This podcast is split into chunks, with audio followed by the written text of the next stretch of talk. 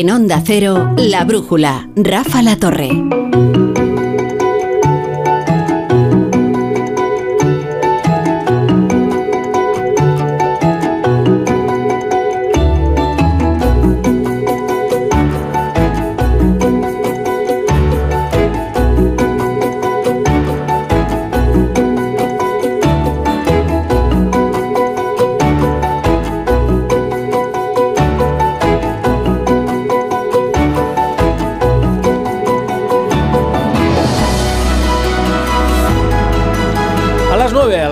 8 en Canarias. Bueno, yo es que de vez en cuando en los descansos pues aprovecho para, para leer. Es que son tantas horas de programas, saben ustedes, que la brújula dura cuatro horas y media. Entonces de vez en cuando...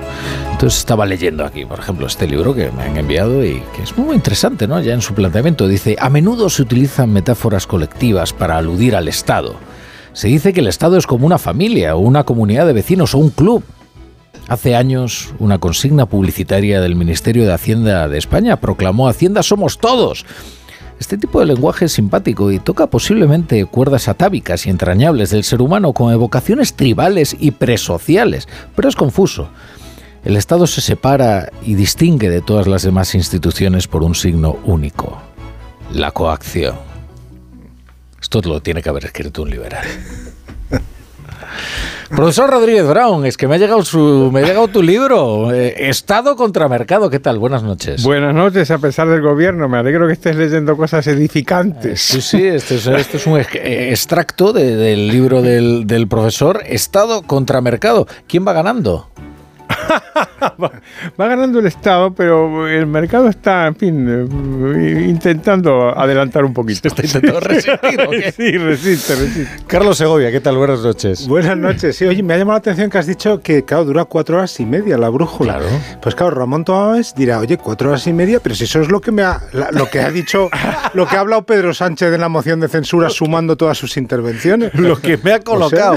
lo que me ha colocado. Mira, yo pensaba que este programa era largo hasta que vi la- el sopor de censura, que es como le llamamos ayer a, la- a la sesión que se vivió en la inaugural, que fue verdaderamente tremenda. Yo- ahora, que además que tortura, ¿no? Este pobre hombre, Ramón Tamames, que bueno, pues eh, estaría fatigado, ¿no? Y, y Creo que se lo pasó bien, ¿eh? lo tuvieron sin comer hasta las tres y cuarto. Habrá desayunado fuerte, espero. Bueno, y ahí se iban todos. Iba Pedro Sánchez, iba Abascal, Fijo ya ni apareció. o sea, pues no sé. Bueno, tú le llamas sopor, yo le llamo loción con L, porque es que ha tenido un efecto hidratante en el gobierno. Uy, que no veas. No, es verdad, ¿eh? Es verdad. Loción de censura. Bueno, Pablo Rodríguez Suances, ¿qué tal? ¿Cómo estás? Pues regular. ¿Y eso? No te voy a engañar, estoy un poco molesto. ¿Por qué? Pues porque si no me fallan las cuentas, este debe ser como el cuarto o quinto libro del profesor que nunca me llega a Bruselas. Y, y claro, Hacienda somos todos, pero se ve que sus lectores somos pocos.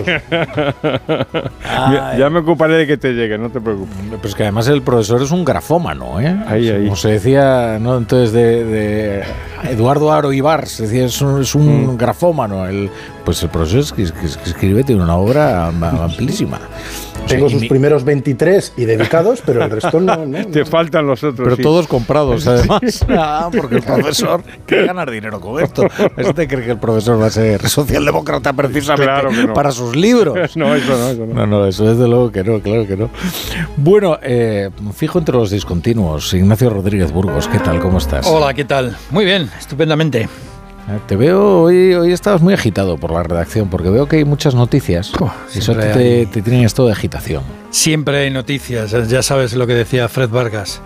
¿eh? Hazte periodista ¿eh? porque noticias nunca faltan y la curiosidad humana es infinita. Otra, otra cosa es que te haga rico con esto, pero... Pues nada, vamos, a, vamos con la mirada cítrica.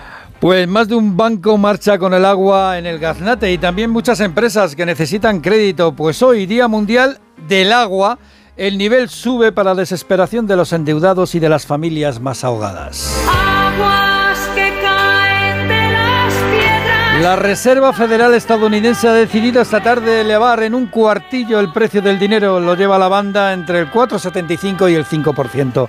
Pero lo más interesante es que la Fed señala que los aumentos están cerca de su fin. Estima que solo habrá una subida más de tipos de interés este año mientras su presidente, Jerome Powell, indica que utilizará todas las herramientas a su alcance para mantener seguro el sistema bancario. La Reserva Federal está trabajando con el Tesoro y el Fondo de Garantía de Depósitos tomó medidas decisivas para proteger la economía de los Estados Unidos y fortalecer también la confianza en nuestro sistema bancario. Estas acciones demuestran que todos los depositantes de ahorro en el sistema bancario están seguros. Bueno, pero la lucecita roja de la alerta todavía no se ha apagado y de hecho la atención sigue puesta en la situación de los bancos medianos. Europa las turbulencias financieras también hacen mella en el Banco Central Europeo que ahora se está pensando esto de andar subiendo los tipos sin parar. Christine Lagarde, la presidenta del Banco Central Europeo, no baja del púlpito en los últimos días, siempre está de conferencia. ¿eh? Desde sus alturas, Lagarde tiene una visión más lejana y más precisa, tiene más datos que el resto de los mortales y por eso ahora va y dice que el Banco Central Europeo no tiene el compromiso de subir los tipos de interés, aunque su objetivo sigue siendo reducir la inflación de manera, eso sí, ordenada. Si bien es probable que la inflación general disminuya abruptamente este año, impulsada por la caída de los precios de energía y la disminución de los cuellos de botella en el suministro, la dinámica inflacionaria subyacente sigue siendo sólida. Y en un entorno así, nuestro objetivo final es claro. Debemos reducir la inflación a nuestro objetivo de medio plazo y lo haremos de manera oportuna. En el, en el diccionario banquero español del común de los mortales, eh, Lagarde lo que ha venido a decir es que ni está comprometida a seguir subiendo el precio del dinero, pero que tampoco Es ha terminado de hacerlo, lo cual sirve para un roto y para un descosido. Que es gallega, Lagarde. Pues eso, sí, sí, de- del norte, de Galicia. Claro. Sí. Bueno, siguen la- las dudas. Eh, por sigue. cierto, siguen las dudas sobre los cocos. Esto sí que asusta. Los cocos. ¿eh? Los bonos convertibles contingentes, la deuda de algunos bancos, tipo de deuda complicada. Yo, de repente aparecen unos términos aquí, es de los cocos, y la gente habla con una familiaridad de los cocos que a mí me asombra. Digo yo, bueno, pues yo, vamos, entro en mi Dentro de-. ¿eh? podemos decir que dentro de la jerarquía mm, de la prelación en caso de concurso de acreedores, eh, los cocos, Mm. los bonos convertibles, son quizá de los más eh, act- activos de riesgo, ¿no? Bueno, Eso es, según esa jerarquía y utilizando esa terminología, el hombre del saco sería el accionista y el coco el bono convertible en esa. Eso es una buena traducción. oye, qué bonito, qué bonito. Está muy bien, claro. sí. Puede contar una historia de terror, ¿no? Con exactamente. estos ingredientes. Eso es una buena traducción. Bueno, la cuestión es que el Banco de España alerta de la posibilidad de que la crisis financiera afecte a la recuperación. Eh, Al Banco de España advierte también de otra cosa. Y es que el precio de los alimentos no, no va a bajar, al menos en el corto plazo. No hay manera, la verdad es que no hay manera. Los precios de los alimentos se han hecho fuertes en la cesta de la compra eh, y por más que intentas rodear a los alimentos, a los precios, pues no, no terminan de bajar. Sino todo lo contrario, este año la inflación alimentaria aumentará un 12% de media según el Banco de España. Aún así, aun con la rebeldía de los precios, que son muy sediciosos, pues aún así la inflación se va a moderar al 3,7%. ¿Gracias a qué? Pues gracias a la rebaja de los costes de la energía. La caída del poder adquisitivo, eso sí, se nota en el consumo, también en el PIB, que crecerá menos, al igual que en la inversión, que está en mínimos. La desconfianza chapotea en las empresas. Bueno, y estamos muy preocupados por la situación de las, eh, de las empresas pequeñas, sobre todo, que lo están pasando muy mal, ¿verdad? Están sedientas, se puede decir. ¿no? Unas 600.000 pequeñas y medianas empresas tienen serios problemas de liquidez. Uno de cada cuatro pequeños negocios ha cerrado con pérdidas el pasado ejercicio, como apunta Fernando Santiago, presidente de los gestores administrativos. Están los datos absolutamente obstinados en demostrar que aún muchos negocios no han salido de su malísima situación y que la situación económica y la falta de soluciones que nos están ofreciendo nuestros gobernantes no están ayudando en absoluto. Este estudio muestra también que unos 150.000 negocios 150.000 negocios, es para gritar, están al borde del concurso de acreedores. 150.000 negocios. Sí, sí, se dice pronto. Bueno, más noticias con la ayuda de Margarita Zavala. La patronal y los sindicatos volverán a reunirse en la primera quincena de abril. Lo que en principio no es mala señal porque la mesa de negociación salarial que se ha reunido esta tarde llevaba casi un año sin reunirse en plena tensión entre la COE, UGT, comisiones obreras. Entre otras cosas, se ha analizado esa propuesta de los sindicatos de vincular la subida de los salarios a los beneficios de las empresas. España despide el invierno con los depósitos llenos de gas. Sí, están al 78%, lo que viene siendo al doble que la Unión Europea. El objetivo de Bruselas es que comencemos el invierno que viene con los depósitos al 90%. De momento, con ese 78% tenemos para casi un mes de gasto en pleno invierno. Y, para finalizar, un dato llamativo e importante ¿eh? sobre el número de viviendas que faltan en España. Faltan 1.800.000 viviendas, según un informe elaborado por Atlas Real Estate. La compra de vivienda por parte de extranjeros, por cierto, también está en niveles históricos. Eso significa que por mucho que suban los tipos y las hipotecas sigue habiendo mucha demanda y por tanto van a seguir subiendo los precios, al menos, al menos en las zonas más tensionadas, Madrid, Barcelona, la costa, estas cosas. Eh, ¿Sabes es lo que pasa, profesor? Esto de Hacienda somos todos, efectivamente, era se prestaba coña, ¿no? Pero ¿y qué me dices de esta nueva campaña de no es magia? Son tus impuestos. es que esto ya se presta directamente al escarnio, ¿no? A mí me ha gustado mucho, como sabes, soy un antiguo aficionado a la retórica del, poder político y en, el caso de, Hacienda, pues hemos hecho con, con María Blanco y con Luis Daniel Ávila mi, penúltimo libro, que es ¿Más libros? Hacienda somos todos, cariño. En, en, ediciones Deusto, que salió el, el año pasado. Y ahí analizamos las campañas de Hacienda que son verdaderamente interesantísimas y han sido objeto de, muy poco análisis. Yo no, yo no recuerdo, al menos en España, que se haya hecho un análisis de las campañas y nosotros las hicimos. De hecho, empezamos, el libro empieza con el final de la dictadura franquista, que ahí empezó la propaganda eh, y llega hasta nuestros, hasta nuestros días. No nos, no nos, no pudimos recoger esto de la, esto de la magia, ¿no? Claro. Que en el fondo transmite la sensación que analizamos nosotros también en este libro y es que hay una suerte de contrato. La vieja idea rusoniana de un contrato social es que nosotros tenemos los impuestos porque establecemos un contrato con el Estado. Y, eso se utiliza, esa idea del, del, contrato, esto no es magia, sino que es una especie de acuerdo social, o sea, tú pagas y a cambio tienes, incluso estoy utilizando la palabra a cambio, como si fuera un contrato en el, en el mercado, ¿no?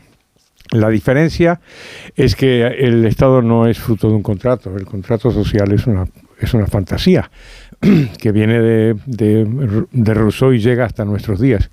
¿Y por qué no es un, contrato? Pues vamos, la clave de los contratos es que un contrato siempre tiene que tener la posibilidad de no ser firmado. Y con el Estado no pasa eso. Yo siempre le digo a mis alumnos que aparte de la hipoteca, les pregunto, ¿cuál es el otro contrato que vais a firmar en vuestra vida? Claro, todavía son solteros, entonces hasta que algunas chicas que son las más listas dicen, ah, el matrimonio, ah, el matrimonio, claro, claro. ¿Y qué dice el cura al principio? Entonces se quedan así como descolocados. ¿Qué dice el cura al principio? Al principio de todo. Antes de los anillos, las arras, del siquiero. ¿Qué es lo, lo primero que dice? Dice fulanito y fulanita ¿Venís a contraer matrimonio libremente y sin ser coaccionados? Ah. ¿Y por qué creéis que dice eso en lugar de decir, por ejemplo, pasa con vosotros, tíos? Que podría decir, ah, ¿eh? dice, venís a contraer matrimonio libre. ¿Y por qué dice eso? Pues porque si no viene libremente, no hay contrato.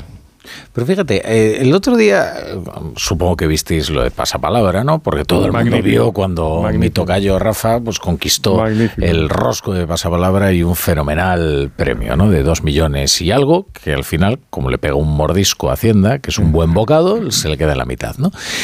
Y mm, se destacó mucho que cuando le hicieron un chiste acerca de todo lo que se llevaba Hacienda, él hizo la clásica pedagogía, ¿no? Acerca de, no, pero yo como usuario de la sanidad pública o de la educación pública, a mí me pareció muy llamativo, ¿no? Que él eh, loara a Hacienda en ese momento en el que era consciente de que un buen pellizco se iba para las arcas públicas, ¿no? De su premio que tan justamente y legítimamente había ganado, ¿no? Y es que antes el ciudadano tenía una resistencia por lo menos cómica o, o- o- o hacía chistes sobre Hacienda, ¿no? Ahora eh, eh, está todo imbuido de una moral que incluso es de una incorrección tremenda, ya meterse con Hacienda, ¿no? Eh, y, y ya no es solo, es es que estas campañas ya casi no son necesarias sino porque se ha instalado en el sentido común que efectivamente, mm, digo, esto hay que... con la gran falacia de que, claro, como si todo fuera destinado a la educación o a la sanidad. Eso, eso es, eh, lo- los datos cu- cuestionarían eso, porque la sociología fiscal, que es una interesantísima disciplina, lo que, eh, lo que señala es que no es cierto de que la gente esté, esté más contenta o que acepte, digamos, con más resignación o incluso con entusiasmo el pago de los impuestos. Primero, esto, esto nunca ha sido así y eso explica una de las características más notables de la fiscalidad, que es el ocultamiento de la misma. Es decir, el Estado lo que hace es predicar sobre las bondades del gasto, pero no sobre los impuestos, que trata de ocultarlos en todo lo posible, meterlas en los claro, precios, es una moral, es una moral farisea. Claro, claro, moral que se expone de cara al Claro, público claro. y luego uno trata de protegerse en lo posible, ¿no? Para que Hacienda pues se lleve lo menos posible, ¿no? Lo- Mm. Pero si lo estamos viendo, por ejemplo, con el, el asunto de las ayudas, ¿no? Eh, de los bonos famosos sociales que pues aquí en Madrid dos personas, Mónica García y el vicepresidente Osorio, eh, cobraban porque les correspondía, entraban dentro de los requisitos, ¿no?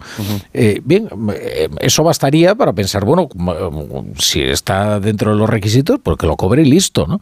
¿No? Y sin embargo se ha hecho una moralización, ¿no? De, de- de- de ese asunto. Sí, que a mí me parece un disparate lo que hizo Mónica García, porque claro, era exigir la dimisión por algo que estaba haciendo ella misma. Y que además, si lo llevamos al extremo, pues si hacemos esa moralización, entonces Nadia Calviño debe devolver en el supermercado la bajada de IVA de la que se beneficia en los alimentos, porque, hombre, se supone que tiene un patrimonio, eh, que María Jesús Montero no debe apuntarse a ninguna desgrabación cuando ella hace la declaración de IRPF. Me parece absurdo. Yo creo, Rafa, como tú decías, oye, el que tiene derecho, pues para eso están, eh, en fin, es una sociedad en la que si uno tiene derecho a algo, pues debe, debe hacerlo. O sea, la moral también es que uno, que uno ejerza sus, sus derechos, no solo, no solo sus deberes. Pero en fin, eh, yo creo que esta campaña de Hacienda es necesaria, ¿eh? porque la hacen justo antes de la declaración de IRPF, sabiendo que lo hace sobre familias a las que no ha deflactado, no ha, no ha descontado la inflación en los impuestos, está subiendo la presión fiscal en un año en la que la inflación se ha disparado y sin Claro. embargo no ha tenido esa sensibilidad el, el gobierno, por tanto ya puede hacer una campaña para intentar que los ciudadanos no le den vueltas a la cabeza de esa eh, nula ayuda en, en el IRPF que le ha prestado el gobierno. Pero fijaros en el contenido de las campañas, alguna vez hemos hablado de eso, en el libro lo analizamos. Con el paso del tiempo se, ha hecho, se han hecho más finas las campañas, precisamente por lo que la sociología fiscal indica, y es que hay una resistencia mayor, cada vez mayor, al pago de los impuestos. El ejemplo más glorioso que ponemos en el libro es aquella famosa canción que cantó Concha Velasco en la televisión, que cantaba Que viva el IVA. ¿No lo recordáis? Yo lo Sí, recuerdo sí, sí, sí, perfectamente perfectamente. con el pobre Fernando Morán ahí con cara de circunstancia y cantaba que viva el IVA. Mm, ¿Y era una vosotros, campaña vo- ¿Vosotros cuando creéis se- que eso sería posible ahora? se ¿Vosotros creéis que ahora alguien cantaría esa canción? Perdona, Ignacio. Es que el IVA es impopular, en cambio. Hay impuestos populares y otros impopulares. De todas formas, fíjate, aquella fue la campaña del Ministerio de Hacienda porque eh, desaparecía el impuesto de transmisiones empresariales, de tráfico de empresas. El ITE. El ITE, el impuesto de tráfico de empresas, que era un IVA mm, similar y se introducía el IVA de mm, que es un impuesto europeo, que por cierto la ley de- del IVA que regula el impuesto de valor añadido es una ley europea, ¿eh? Eh, donde se establece prácticamente todo y a los estados les da poco margen de maniobra, salvo dentro de las horquillas máximas y mínimas y lo que se considera o no se considera productos de primera necesidad para poder tener eh, tipos reducidos o super reducidos. Pero mm, hay, cosas muy curiosas que han pasado en el último año, en los últimos seis meses, que se han introducido en el CIS, en el Centro de Investigaciones Sociológicas. Hablabas de eh, profesor de, de- de la de Sociología y la Hacienda, ¿no? Pues en, en el CIS, en el barómetro del CIS, se pregunta de manera recurrente eh, sobre la visión que tienen los españoles eh, sobre los impuestos. Y ha habido, bueno, según el CIS, que dirige Tezanos, pues ha habido algunos cambios muy interesantes en las conclusiones de, de los, últimos, de los últimos tiempos, ¿no? Como por ejemplo, el 80% de los españoles está a favor de que los que más tienen paguen más. Ah, eso sí. Eh, hay cosas como, por ejemplo, que mm, está en mínimos el porcentaje de españoles que consideran que eh, los impuestos son muy altos eh, respecto a otros años. Eh, se vuelve a decir que hay un alto fraude, pero cuando se le pregunta por el tema personal, pues mm, ahí no hay fraude, claro. ¿eh? Lo cual, mm, bueno, pues entramos en todos los tópicos que a lo largo del tiempo se han ido se han ido repitiendo cuando hablamos de la sociología. Es como cuando algunas encuestas de directivos empresariales te dicen la situación económica está muy mal, muy mal, muy mal y requete mal. ¿Y la de su empresa? No, la de mi empresa va muy Ah, bien. Eso está bien. Pues esto es lo mismo. Eh, Hay muchos impuestos. No, la gente tendría que pagar más impuestos y tal. ¿Usted está dispuesto a pagar? No, no, yo no, yo ya pago mucho. Pablo, Pablo, di algo, Esto es Pablo. muy... Yo, yo creo que en los últimos años la izquierda eh, ha reconocido en público que había cometido un error al renunciar a la bandera de España, al concepto de España o a la palabra a- a- o al concepto de libertad. Y, se han quejado de decir, bueno, cometimos un error, lo abandonamos, lo dejamos en manos de, de la derecha y, y de otros segmentos. Yo creo que cometeríamos un error los liberales si hacemos lo mismo y renunciamos am, al concepto de Hacienda. Porque si hay algo peor que la idea de Hacienda somos todos, es la famosa idea anterior del dinero público no es de nadie. Entonces no se puede renunciar a, a esta batalla. Ahora mismo, fíjate, hay, un debate interesante. Yo creo que la gente, después de la pandemia, de la guerra y del enfoque de las últimas crisis económicas, que ha sido completamente diferente al de 2008, eh, ha cambiado un poco esa visión. Eh, ya venía quemada de la austeridad de 2008, con razón o sin ella, pero venía muy quemada, y ahora dicen, pues ahora no se ha apostado por la austeridad, se ha apostado por todo lo contrario y el resultado ha sido mejor. Entonces yo creo que hay una parte ahí que, que ha influido. Una segunda que han dicho, "Mm, la sanidad ha sido importantísima en la pandemia. Ojo, cuidado, que no renunciemos a esto y eso se ve en todas las, manifestaciones. Y luego hay un cambio de mentalidad muy grande que lo estamos viendo en toda Europa. Ahora estamos transformando las reglas fiscales para dar lo que el concepto que se utiliza aquí en Bruselas es de ownership, algo así como darle mm, que, que reivindiques lo tuyo. Entonces, que las sendas de ajuste fiscal, de reducción de déficit o de deuda, no sean las mismas para todos, sino que sean un poco a medida, pero que tú también te hagas más responsable. Es decir, que no sea otro el que te venga a imponer un camino. Pues algo parecido debería ser con, con la idea de Hacienda. Si renuncias al concepto, lo conviertes en un meme, en una caricatura, y solo es una crítica desde fuera, pero lo dejas en, en manos de quien no quieres que se apropie de él, si no tienes ese ownership y no participas, pues claro, luego quejarse del, del discurso que hay es, es muchísimo más, más complicado. Entonces, quizás deberíamos admitir con un poquito más de humildad que no se ha dado bien eh, esa batalla y puedes defender los impuestos más bajos, una política tributaria completamente diferente y una retórica completamente diferente a la que tiene ahora el gobierno de coalición, pero tienes que presentar esa batalla. Y si lo haces solo desde fuera, con un poco de jiji jaja, pero sin entrar en el este, pues al final el quien acaba dominando el concepto es el otro lado y 20 años después dices, quizás no deberíamos haberlo dejado que la Hacienda y el Estado solo fueran ellos. A mí me parece interesantísimo esto porque lo que Pablo tiene, tiene toda la razón. Y, y vamos a tener una oportunidad eh, de, asistir eh, eh, en las próximas elecciones a una batalla que tiene una, una, una connotación fiscal muy clara, porque precisamente por lo que cuenta Pablo, aquí ha sucedido en los últimos tiempos que la, la derecha se ha apropiado de la fiscalidad con un éxito muy, muy considerable. Veamos el caso de Ayuso, pero también, digamos, claramente el PP ha sacado, a- a, digamos, a, ha esgrimido esta bandera y yo creo que tiene bastante éxito. Mientras que la izquierda está con la idea que comentábamos, que comentaba Ignacio, esto que, eh, la, que paguen los ricos, ¿no? Eso es una cosa muy atractiva. Ya sabéis que el mejor impuesto es el que paga otro. Ese siempre. No, pero, ah, pero hay un cruce interesante mm, entre la patria y los impuestos, un lugar donde se encuentran, ¿no? Es que hablaba Pablo del complejo de, un- de una izquierda que, mm, bueno, renunció a los símbolos nacionales teniendo en cuenta que es un aglutinador político poderosísimo y sigue siéndolo, ¿no? Eh, pero fijaos, eh, en ese acto de contrición eh, en el fondo asumen una... Es tan culposo que reducen la patria a los impuestos. Es decir, dicen, no, es que pagar, eh, la patria es pagar impuestos, la patria es eh, los servicios públicos, la patria no es eh, esto, lo otro, le quitan cualquier componente afectivo o emocional Y lo eh, y lo en- reducen efectivamente a una cuestión de tu relación con, es. eh, con Hacienda, lo cual no deja de ser peligroso también, Mm. ¿no? Porque evidentemente, eh, bueno, la- la- eso, digamos que la patria estaría sujeto a la fiscalidad, ¿no? O sea, decir, entonces, eh, por ejemplo, ante una situación de quiebra, eh, se acabó la patria, ¿no? O sea, ¿no? Es, un- es una cosa bastante Hombre, en la época, en el 2012, hubiéramos terminado con una bandera de Mario Draghi y del Banco Central Europeo. Por ejemplo, por ejemplo. Eh, el problema es reducir todo a, a un eslogan. Cuando tú intentas reducir la política, el Estado, el- la política fiscal, Hacienda, los servicios públicos o la patria a lemas, a eslóganes publicitarios o propagandísticos, pues la reducción pues te lleva al absurdo, evidentemente. Tú no puedes reducir la patria simplemente a un- una cuestión de déficit público. Mm. Pues vamos, vamos, vamos a unos anuncios, vamos a unos anuncios. La brújula. Onda Cero.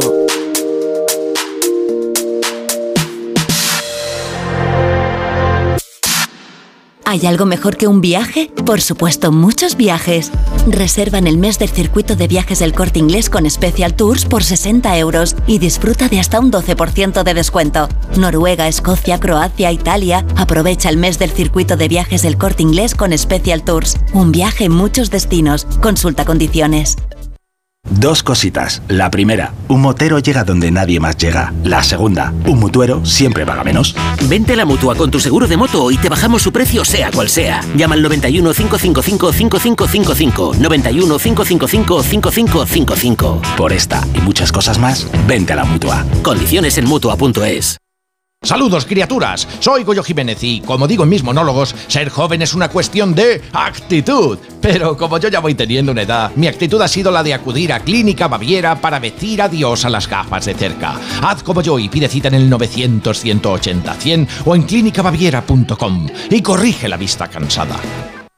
Como profesional vives optimizando. Optimizas tu tiempo para ir de un sitio a otro. El espacio de tu vehículo que quepa todo. Nuevo Renault Kangoo Furgon E-Tech está hecho para ti. 100% eléctrico y hasta 300 kilómetros de autonomía, la mejor de su categoría, con optimización de la carga y apertura lateral de 1,45 m para aquellos que nunca paran.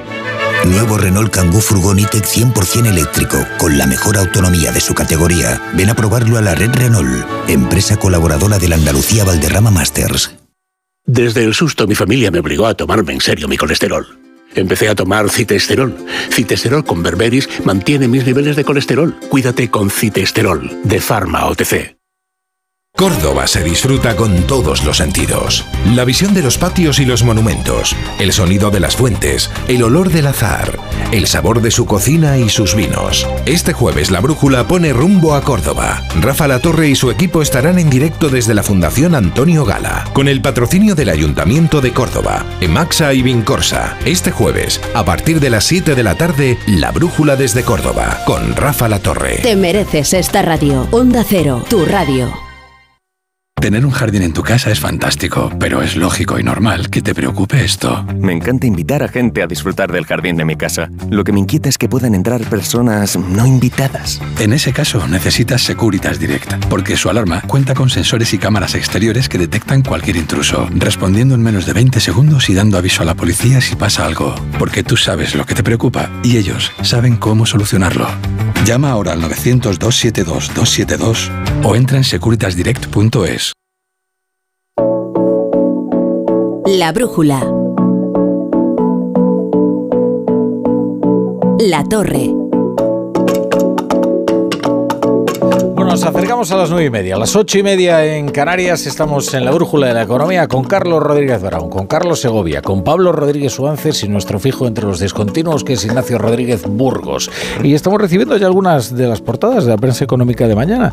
Y vienen, yo creo que con una lectura coincidente. Por ejemplo, dice el economista, dice, la Reserva Federal prioriza frenar la inflación y, minimiz- y minimiza una crisis financiera, que yo creo que es algo parecido a lo que leímos al día siguiente de que el Banco Central Europeo tomara su decisión de seguir elevando los tipos, ¿no? Tras su, su pasada reunión. No sé si estáis de acuerdo con esto, eh, eh, si además lo veis que es una política correcta, porque los bancos centrales ahora mismo no pueden despertar la alerta eh, variando o dando un volantazo, porque eso es lo que despertaría precisamente el pánico de nuevo en los mercados. Exacto, ese fue, yo creo que fue el debate interno que hubo en el Banco Central Europeo, que se ha reproducido en la Reserva Federal. Lo que dijeron es, oye, es que como hemos dicho tanto que íbamos a subir medio punto, que si no lo subimos, entonces nadie se va a creer lo otro que estamos diciendo. Y es que no hay ningún problema con Credit Suisse ni, ni que la banca europea es sólida. Entonces dijeron, bueno, pues hacemos una cosa, subimos el medio punto prometido, pero ya vamos dando señales de que a lo mejor es la última subida. Pues, pues en la Reserva Federal ha ocurrido lo mismo, porque claro, no puedes dar un mensaje, el mío, un mensaje y el contrario, de, de que, de que todo va bien, pero dejo de subir los tipos de interés porque nada va bien. Claro, no. Se vota con los pies, como Eso- dijo aquel, ¿no? Eso ha ocurrido, sí. Aparte que se debe a las dos cosas. Claro, eh, aparte, claro, no solo tienen que combatir la inflación, sino asegurar la estabilidad financiera. Y se ha demostrado que hay bancos débiles, sí. Eso se ha quedado clarísimo. Está el First Republic, ¿no? Pablo. Pues mira, yo creo que hay algunas diferencias entre lo que ha pasado hoy y lo que pasó el jueves pasado. El mercado en este caso descontaba, había un 85% de probabilidad en los cálculos del mercado de que se subiera un cuarto de punto. Y, en el caso mm, del Banco Central Europeo no existía ese consenso. Básicamente había una incógnita que no quedaba muy claro. Em, la Fed no había dicho que iba a subirlo medio punto y el Banco Central Europeo había dejado muy claro en la reunión anterior que esto es lo que iba a ocurrir, salvo que hubiera un evento catastrófico. Y de habernoslo hecho, hubiera Lagarde confirmado que estábamos ante un evento muy catastrófico y las consecuencias son las que acabáis de decir. En el BCE no hubo consenso, dentro del Consejo de Gobierno hubo tres o cuatro mm, miembros que, que estaban en contra. No sabemos si España, le preguntó Expansión el otro día al gobernador del Banco de España y él dijo que había apoyado la medida. Eh, en la Reserva Federal ha habido consenso en el Consejo. Y, mm, hay dos diferencias fundamentales más. La primera es que la Reserva Federal empezó antes. Esta era la novena subida, iba muy por delante.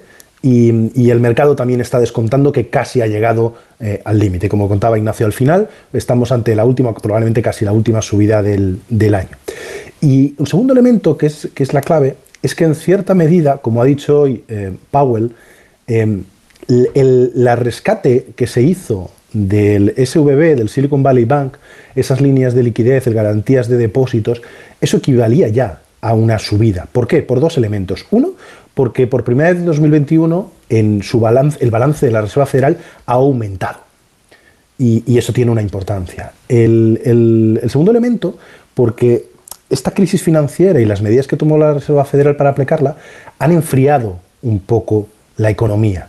Entonces, Jerome Powell calcula, la, Reserva Federal calcula que el rescate de las semanas anteriores equivalía quizás a un cuarto de punto, pero hay casas de análisis que dicen que no, que ha podido ser incluso más de un punto. Recordemos que la línea de la Reserva Federal, el Banco Central Europeo ha ido subiendo de medio punto en medio punto, la Reserva Federal empezó en tres cuartos de punto, siguió por medio punto, pero ya en febrero había subido solo un cuarto de punto, así que hay, hay cierta coherencia. Y el último elemento que es, es diferente es que la economía americana está creciendo mucho más que, que la europea. Eh, a pesar de la inflación, o bueno, en cierto modo, gracias a la inflación, pero a pesar de las subidas de interés, que ahora están ya casi en, el- en la horquilla del 4,75 al 5%, la economía americana está creciendo y el empleo está dando datos muchísimo mejor de lo esperado. Entonces, eh, el único riesgo que, o el riesgo que más le podía preocupar ahora era el de la estabilidad financiera, porque sí que ha reconocido que hay algunos bancos que sí que están teniendo problemas, porque es, es muy evidente. Así que en este caso ellos han dicho, bueno, pues ¿para qué vamos a ser más papistas que el Papa? Vamos a subir solo un cuarto de punto, la economía no está sufriendo, no está tan ahogada como se ve en Europa, los contribuyentes no están tan ahogados como en Europa, ya hemos tomado una medida aumentando el balance la semana pasada, vamos a intentar no forzar más, que no haya más bancos que se sientan asfixiados por, esta situación, porque además en Estados Unidos ocurre una cosa llamativa, que es lo que se llama la inversión de la curva de los tipos. Lo normal es que los tipos de interés sean más cortos, más bajos a corto plazo y más largos a largo plazo, porque cuanto más tiempo pase hasta que te tengas que devolver el dinero, hay más incertidumbre, pero en Estados Unidos está ocurriendo al revés. Y eso normalmente, históricamente, en los últimos 60 años, ha tendido a asociarse cuando los mercados o la situación descuenta que vaya a haber una recesión. Entonces, la Reserva Federal ha dicho hoy que no cuentan con una recesión, porque si no, no hubiera tenido sentido subir los tipos nada, pero el mercado sigue pensando que puede haber en los próximos trimestres una contracción de la economía. Yo creo que se puede asociar esto que nos cuenta Pablo con la noticia que hoy era el titular de expansión, que era que el Banco Central Europeo abría la mano a la banca para que repartiese dividendos, añadiendo que la situación de la banca era muy sólida. Yo creo que en, los dos casos estamos ante la necesidad política. Eh, el, el Banco Central es una entidad política, es el Estado, y la necesidad política es tranquilizar. Dada la situación, esta es la prioridad que tienen las autoridades. Entonces quieren tranquilizar. Y, y en, en los dos temas, tanto los tipos como la, la noticia de expansión de los dividendos, el mensaje es que, oiga, tranquilos, que aquí ha habido, en fin, alguna pequeña mm, perturbación, pero en esencia la cosa está bien. Y después está toda la retórica habitual, la expresión esa que se habla de el dilema, me encanta esa expresión, la- el dilema del Banco Central. Son dilemas que crea él. Entonces, primero que lo crea y después dice que lo va a resolver. ¿Y cómo lo resuelve? Pues, pues haciendo, ahora le llaman la solución salomónica, o sea, no subo tanto los tipos, pero al mismo tiempo no se, que no se me acuse de ser causante o provocando la, la- la recesión. Y la, la cosa de los dividendos, que por cierto estaba bastante cuestionado en el pasado, todos recordamos que el Banco Central Europeo tan cuestionaba la política de dividendos y No, hoy, como prohibía, momento, tengo usted prohibía, no cuidado. la cuestionaba, lo prohibía. Pues, por eso, y había que decir, ¿por qué? ¿Cuál, ¿Qué argumento era? Había que capitalizar la banca y de pronto ese argumento desaparece. ¿Por qué? Y porque hay que dar- el mensaje de tranquilidad, creo yo. Bueno, yo eh, simplemente mm, os voy a dar el dato de, de cómo ha cerrado Wall Street ¿eh? después de la decisión del, de Jerome Powell y lo que ha hecho ha sido bajar un 1,65 el SP500, ¿eh? que First Republic ha sido de nuevo este banco, el banco mediano, que está en el ojo del huracán después de ser intervenido el Silicon Valley Bank y el Signature, pues eh, First Republic ha caído, ha sido el peor del índice de nuevo, ha caído un 15%, pero es interesante también una cosa que está pasando, que estamos mirando mucho a los bancos y se nos han olvidado las tecnológicas. Y todas las tecnológicas grandes, las grandes tecnológicas, están apretándose los dientes, apretando los dientes, porque también están cayendo. ¿eh? Eh, por ejemplo, hoy Amazon ha caído casi el 2%, pero es que ha caído Alphabet, Meta, Apple, Microsoft. mm, Y están ahí. Las, las tecnológicas tienen su propio, sus propios problemas, que curiosamente a través del Silicon Valley Bank se relaciona con el sistema financiero, ¿no? Mm. Bueno, pero las tecnológicas llevan despidiendo, haciendo despidos masivos. Sí, eh, el otro día, el lunes, ello desde hace Amazon. meses. ¿eh? Amazon 9.000 más. Claro, lo que pasa es que esto entiendo que se em, combina eh, fatalmente con una crisis de confianza generada por el Sí. Silicon Valley, cuyo principal negocio eran precisamente, o cuyos principales clientes eran, las eran eh, tecnológicas. empresas ¿no? tecnológicas y sobre todo startups que bueno es un negocio muy muy de alto riesgo porque eh, funcionaban eh, bueno pues con una gran necesidad de acaparar capital para seguir creciendo continuamente no hasta que por fin empiezan a dar beneficios. Pero el negocio de las tecnológicas y de los- del mundo digital eh, acordaos cuánto tiempo tardó Amazon en dar beneficios 15 años fue tremendo no Hay algunas que todavía están esperando a dar beneficios, ¿eh? y te- que, que salieron. Es que yo recuerdo la burbuja aquella, ¿no? Que vivimos, ¿no? De, de las .com, que era algo verdaderamente fastuoso, porque te encontrabas con una oficina, ¿no? Eh, Sin prácticamente empleados ni nada que hacer, y decías, pero eh, era lo contrario de lo de Josep Pla, ¿no? No era quién paga esto, no, sin- sino quién, quién está cobrando, por qué, ¿no? O sea, No, ¿por qué se está eh, cobrando aquí? Acordaos que en aquella época eh, se hablaba de la nueva economía a la hora de, de analizar las empresas, ¿no? Y cuando decías, muy bien, pero ¿cuál es su modelo de negocio? ¿De dónde vienen los ingresos? ¿Cuáles son sus gastos, sus costes, sus beneficios, eh, número de empleados y tal? No, no, no, no, no, esto es la nueva economía y tal. y decías tú, ¿vale? Y después, claro, pues te llevaste chascos muy gordos. Pero en el mundo de los negocios, digamos, uno puede perfectamente aceptar la lógica de que un, un negocio tiene que perder al principio. Eso parece parece razonable, ¿no? Uno hay, un plan de negocio, hay un riesgo, hay unas impresiones y con el paso del tiempo se recupera la impresión. La cuestión es que en esa lógica, que es la lógica normal de los negocios, se inyecta de pronto una política monetaria represiva. Entonces, claro, no es lo mismo en una situación normal, en donde tú tienes que endeudarte para montar una empresa y perder durante un cierto tiempo para después ganar, que hacer ese mismo escenario con los tipos de interés a cero. Porque lo que hacen es animar muchísimo a las inversiones. Y sabemos que muchas de ellas pues, se pueden o bien sobredimensionar, que es lo que parece que ha pasado, o bien simplemente que algunas no van a funcionar de ninguna manera, nunca, ¿no? Sí, está muy escandalizado Carlos Segovia, y esto me permite cambiar de, de tercio y de tema. Si está escandalizado, por que hable, que El hable. destino laboral que le han buscado, no se puede decir, le han buscado al jefe de gabinete de Reyes Maroto, que sabrán ustedes que es hasta ahora ministra, eh, de- y lo que pasa es que se va de campaña. A ministra de Turismo, ahora se va de campaña se viene a Madrid, ¿no? A Madrid ciudad. Eh, ¿Y qué ha ocurrido? Eh, Pues, eh, en fin, lo que muchos oyentes dirán, pues lo que se hace de toda la vida, pero es que se supone que habría, que algún día habría que dejar de hacer estas cosas. bueno, pues la ministra de Industria, a poquito antes, que está a punto de salir, como habéis dicho, del ministerio, pues ha decidido eh, dejar colocado y blindado a su jefe de gabinete todos estos años, Juan Ignacio Díaz Vidar, nombrándole eh, director general de la Escuela de Organización Industrial eh, donde va a tener incluso una mejora salarial, porque está remunerado con 120.000 euros. ¿Depende de quién eso? ¿De qué ministerio depende la escuela? pues no lo vas a adivinar, del Ministerio de Industria. No. Sí, sí, sí. Así que, así que ah, además es que, por lo que sabemos, intentó colocarlo en, en algún otro sitio donde ella no tenía la decisión al 100% y no pudo. Entonces lo ha, lo ha colocado en, en, en fin, está en esta escuela de negocios pública, pues dando una imagen de, de decir, oye, pues a los amigos hay que colocarlos, pero se supone que habría que, en fin, el, el- me acuerdo que Pedro Sánchez allá en sus primarias Oh. hace años decía que él cuando llegara al gobierno colocarían en, en- en los, en las empresas públicas a los mejores, con, con estricta meritocracia. a, los, a los mejores amigos. A los mejores amigos. Es decir, no, porque, hombre, desde luego la colonización de las empresas públicas ha sido rápida y eficaz. ¿eh? Y no hables en pasado, sí. No sí, sí, está siendo, que es. está siendo, está Es- siendo, Yo creo que, Rafa, yo creo que esto es un error muy grande y que, que Reyes Maroto se va a arrepentir. Eh, porque viendo los pronósticos electorales debería haberse reservado ese puesto para ella en mayo. que está bien remunerado, es un sitio tranquilo, se puede retirar. Es un sitio muy goloso, sí, sí. Mm, Está bien Veo que no le concedéis demasiadas posibilidades a. Reyes Maroto. ¿No? El otro día conté yo, lo voy a volver a contar, un chiste que, que está circulando por el Partido Socialista de Madrid. Cuenta.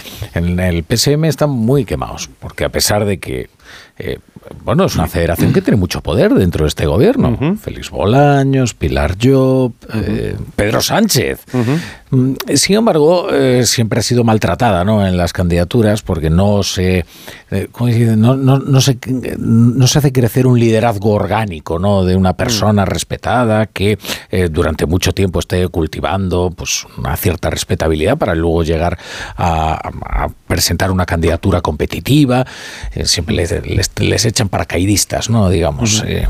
y entonces ahora, como bueno, pues son muy malvados, van diciendo por ahí, dice, Reyes Maroto, ni un voto. Pobrecilla, no, eso no. Y a Lobato, ni el tato. Y entonces... Qué maldad. No, Son porque- chistes propios, eso se genera desde dentro. Eso, Eso- no, no, no, esto, escucha, Eso- te- es la historia de Caín y Abel. eh, prometido. Esto es eh, gente de Interno, dentro, interno, socialistas eh, de Madrid. Que no sé si os acordáis lo, lo que pasó cuando eh, Carlos Alsina, que a pesar de toda su, su larguísima experiencia, no ha, eh, no ha entendido todavía que, que la ironía se presta confusión en la radio y que algunos chistes se entienden mal cuando, bueno, pues eh, fantaseó con que Jorge Javier Vázquez fuera el candidato del, del Partido Socialista en el Ayuntamiento de Madrid. Bueno, es que en el PSM montaron en cólera. Claro, claro. Dijo, es lo que nos faltaba. tal".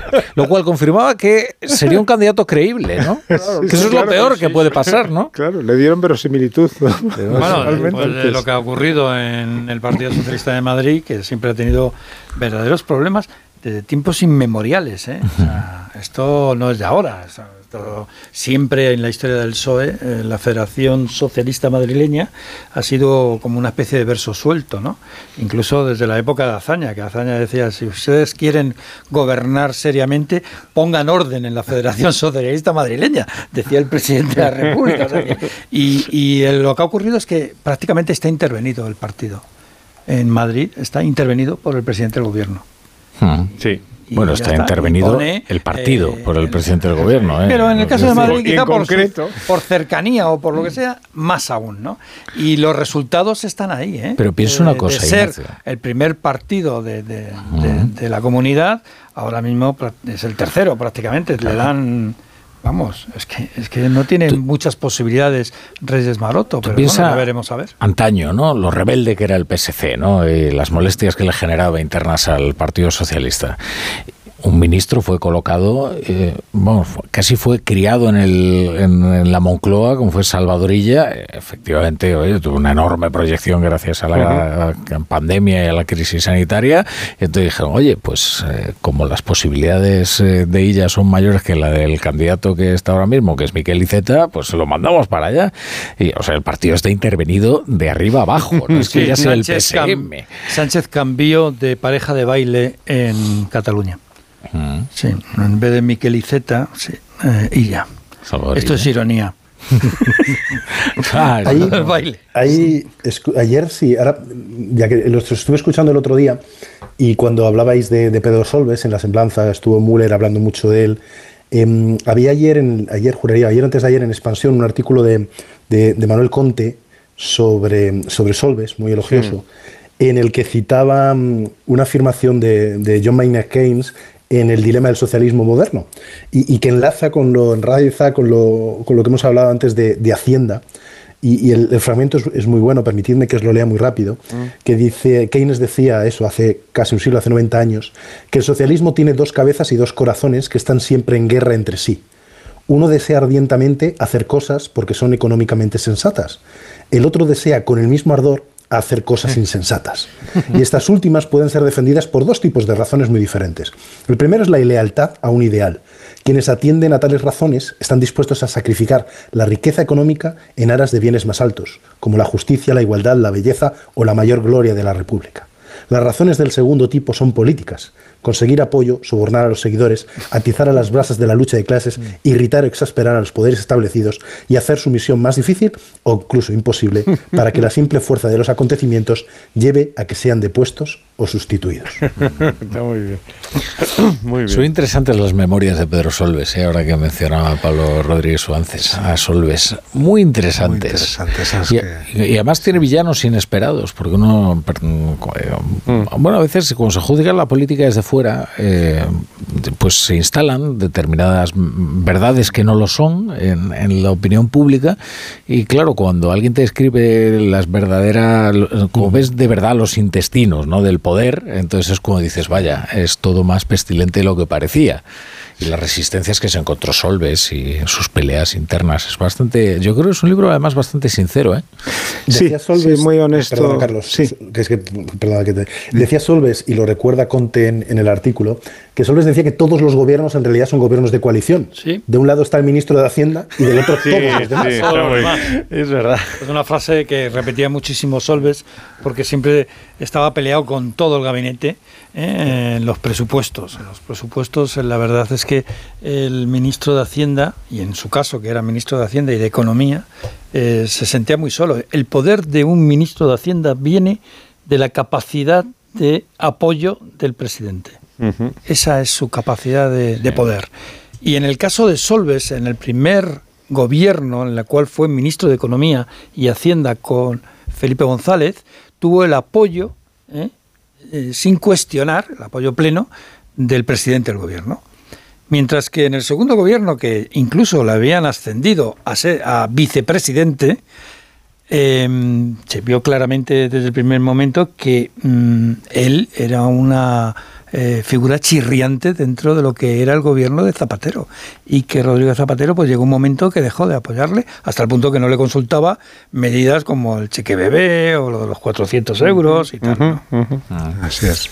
Bueno, aquello fue la desesperación de Solves cada vez que se enteraba de que iba a hacer alguna medida expansiva eh, eh, José Luis Rodríguez Zapatero. Eh, claro, es que el principio de contradicción en la política, sí, eres coherente y demás, pues, pues en fin, se lleva mal, se lleva mal. Vamos a poner unos anuncios que el profesor creo que ha traído un libro que no es suyo. creo. es verdad que La brújula. Ha estado genial esta primera cita. ¿Te parece si me das tu número de busca y nos volvemos a ver? ¿Busca? Actualízate. A todos nos vienen bien los cambios y a tus neumáticos más. En Peugeot Service te damos un 2x1 en neumáticos de las mejores marcas para que circules con total tranquilidad. Condiciones en peugeot.es. Un cuento y verás que contento me voy a la cama y tengo lindos sueños. Cuéntame un cuento y verás que contento me voy a la cama y tengo lindos sueños. Pues resulta que era un rey. que Bueno, pues como todos los miércoles vamos a cerrar la brújula de la economía con la sección Había una vez literatura y economía. Es un análisis económico-cultural fundamentalmente literario. ¿Y cuál es el libro de hoy? El informe de Brody.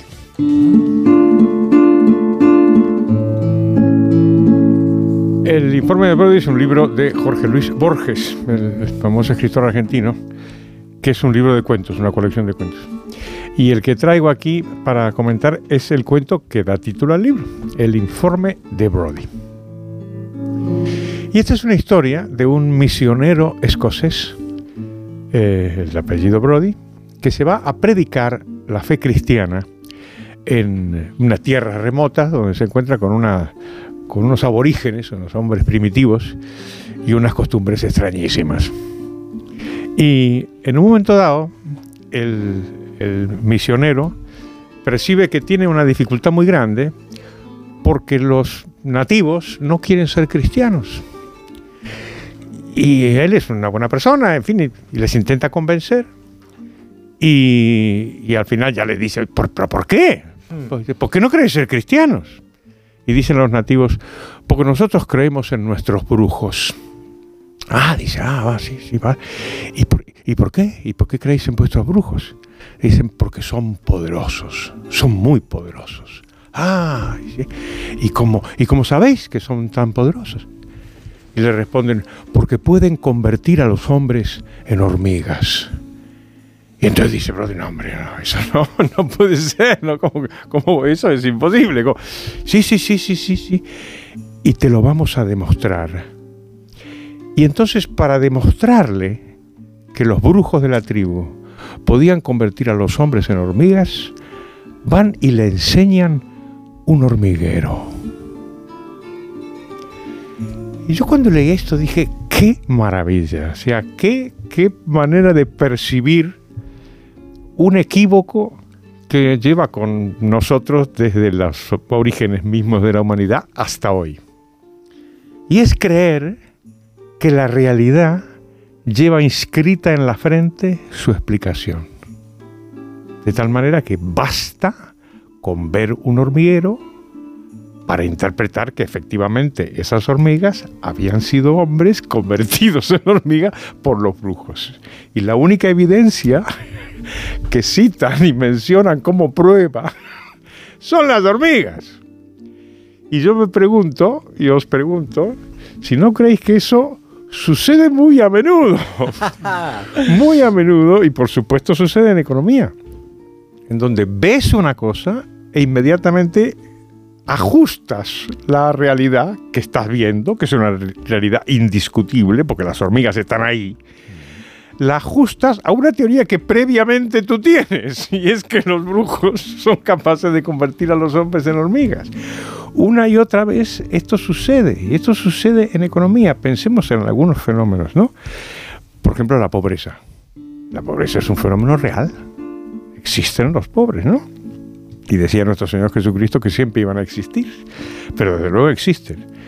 ¿Cuántas veces hemos visto a personas que ante la evidencia de eso, entonces sacan una teoría Dice, por ejemplo, los pobres son pobres porque los ricos son ricos.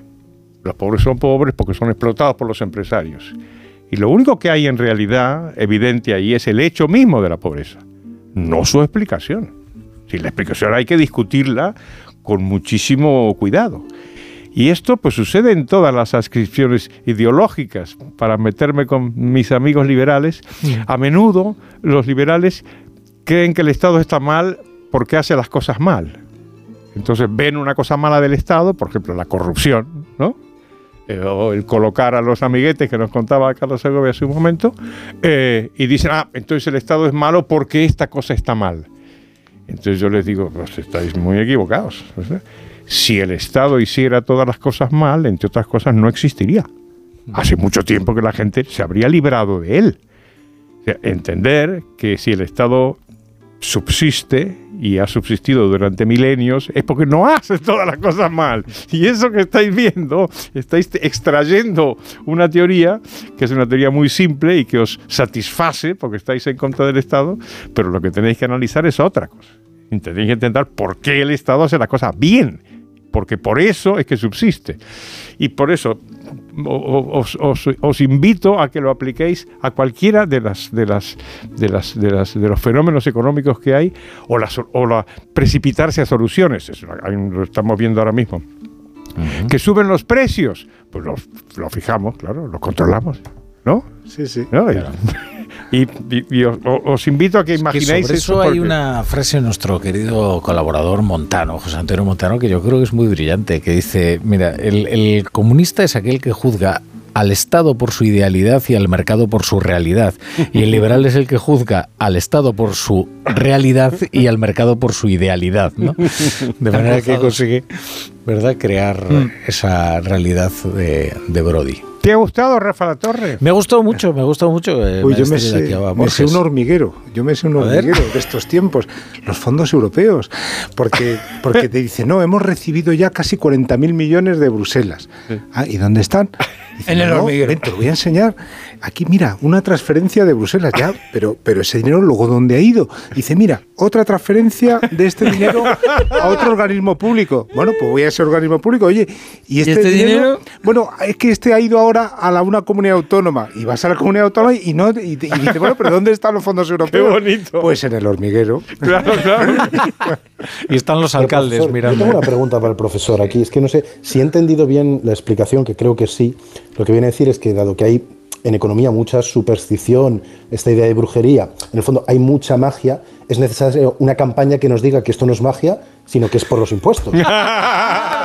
Es- es- ¿He entendido bien, profesor? Eso es, es exactamente. Eso exacto. era, eso Te faltó la parte del milagro, en fin, pero, podemos ir afinando el argumento para el próximo día. No, pero ¿os habéis fijado qué bien enhebrado está el guion de la brújula de la economía que eh, hemos no eh, cerrado el círculo justo en esta última intervención de Pablo Rodríguez Suárez, con lo cual vamos a ponerle fin, no, va- no vayamos a estropearla porque ha quedado, vamos. Entonces vamos a poner un poquito de música, ¿no?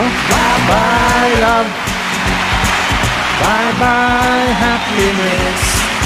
Hello, loneliness. I think I'm gonna cry. Bye, bye, love. Bye, bye, sweet caress. Bye bye, bye bye, bye bye, que vamos a hablar de otras cuestiones. Vamos Muy a hablar bien. de las cuestiones de la política. Bueno, también hemos hablado de política. Aquí hablamos, hablamos un poco de todo. Pero bueno, Carlos Segovia, Carlos Rodríguez Bravo. Adiós, Pablo liberales. Rodríguez Suárez, no te olvides del Buenas libro de. Pablo, ¿eh? No, no, no. ¿eh? Sabes, ¿eh? Hasta mañana, Ignacio.